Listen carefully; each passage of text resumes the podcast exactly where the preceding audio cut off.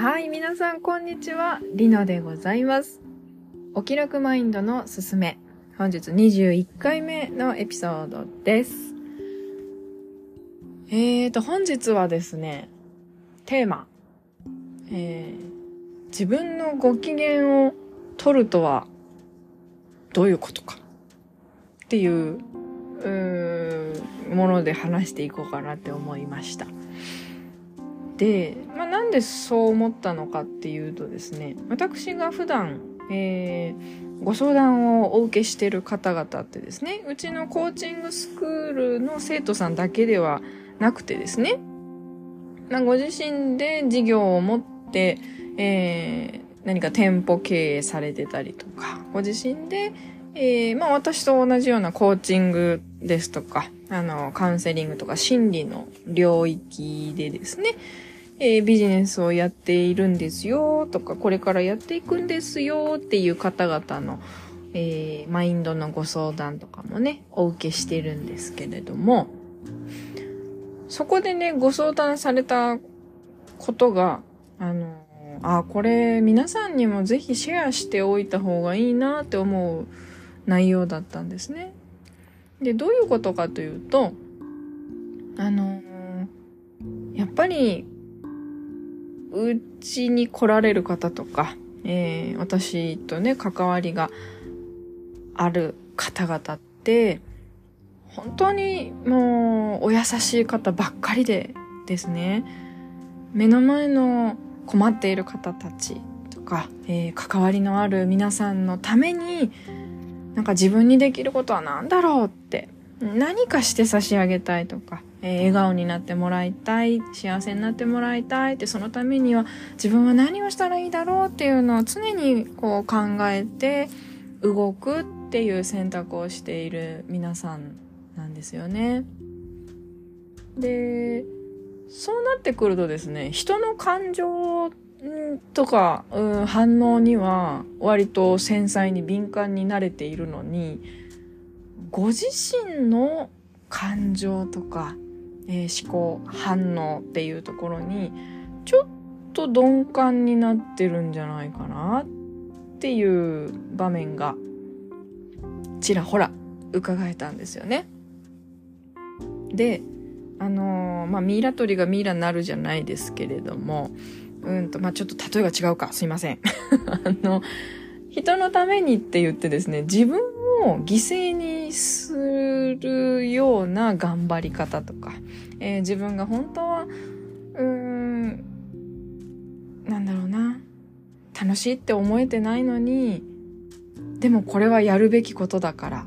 とか。仕事だけではないですよ。家族のお話とかでもそうです。プライベート自分自身の話においてもそうです。本当は別にやりたくもないのにいや、やりたいとかやりたくないとかじゃなくって、やるべきなんです。そうした方がいいんですっていう、うん、建前というかですね。そっちを優先させてしまって、どんどんどんどん自分の心がどう動いてるかっていうのを見て見ぬふりをしてしまうっていう、そんな小さな小さな積み重ねを続けて来たがゆえにあれ？なんだか自分が本当は何が嫌で何を我慢しているのかわからない。っていうね。事態に陥ってしまっている。そんなあのご相談をいただいたんですよね。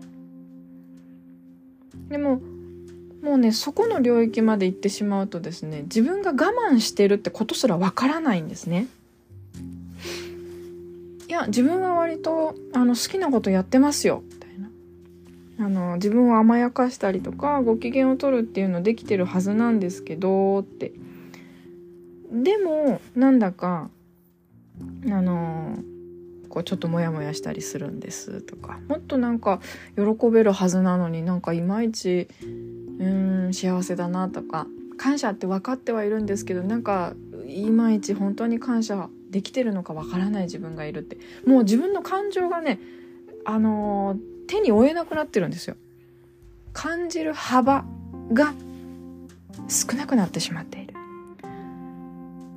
そんな、えー、状況をあの教えていただいたシェアしていただいた方が、えー、一人と言わず何人も、えー、同じタイミングでたまたまですけれどもお会いしたんですね。皆さんいかがでしょう？あちょっと身に覚えあるかもって思ってる方いらっしゃいませんかね。あの本当にですね皆さんこう周りの人のためにって言って動けるというのは本当に素晴らしいことです。あのあの何て言うかね周りのためにってなかなかできることじゃないんですよ。いや、大人はみんなそういう風にしてるんです。だから社会は成り立つんですって言われる方もいるかもしれないんですけど、あの、そんなの関係なく生きてる人もいっぱいいるからですね。素晴らしいことなんですよ。なので、まずそうやって、あの、ね、生きるっていう選択をしているご自身の尊さをですね、認めてあげてほしいなってでその上でなんですけれどもそれはそれでですねあのー、ちょっとずつでいいので本当はこれあんまりしたくないのよねっていうこととか、うん、自分は本当はこれ嫌いなんだよなっていうのをあのー、ごまかさずにですねしっかり見つけてあげてほしいなと思います。でたとえじゃあ嫌なこと全部やめればいいのかって言うといややめれないよっていうこともあるじゃないですか。うん、たでたとえやめなかったとしてもですねいやこれ本当に嫌いなのよねって思ってでもそれを、ね、やってる私偉いって あの我慢してやるか。まあ、しょうがない、しょうがないって終わるのと、嫌なことなのにこんなに頑張ってる私超偉くない？って褒めてあげるのだと、同じ嫌だなっていうのが始まりでも全然結果変わってくるんですね。心の健全性が。なので、嫌だなって思うことは、決して、えー、見て見ぬふりをせずですね。えご自身のネガティブな反応感情っていうところをちょっとよかったら気にかけてあげてほしいなと思います。で初めのうちはいやでも嫌って思ったって私はこれをやらなきゃいけないのよって言って続けてるかもしれないんですけどずっとですねそのいやでも嫌なことやって偉いよね私っていうのをいっぱいいっぱい認めてあげてるとですねいつの日かですねもしかするとえでももう別にそんなに嫌だったらやらなくていい方法を探した方がいいんじゃない？っていうアイデアがねあの出てくる可能性もありますので是非まずはですねそのなんか嫌だなって思っているご自身をごまかさずにですねキャッチしてあげてはいかがでしょうか？っていううんご提案でございました。はい。何だったっけ？あ、それが、ひいては、えー、自分自身をご機嫌にするって、こういうことなんだなっていうね、選択につながっていきますよって言いたかったんだ。わー、なんかいっぱい話したけど、どうでしょう？あの、私の言ってたことはこう、メイクセンスしたでしょうか？意味が伝わったでしょうか？なんかね、話すの下手っぴでごめんなさい。うーん。大丈夫かな？そういうことなんですよ。自分をご機嫌にするっていうのは何か、え自分を喜ばすことっていう、うん、ことだけにフォーカスするのではなくですね、嫌なこともちゃんと見ていくっていうところから始めてはいかがでしょうかって。うん。それをなしにね、いいことばっかり言ってたってダメっすよってことなんですよね。はい。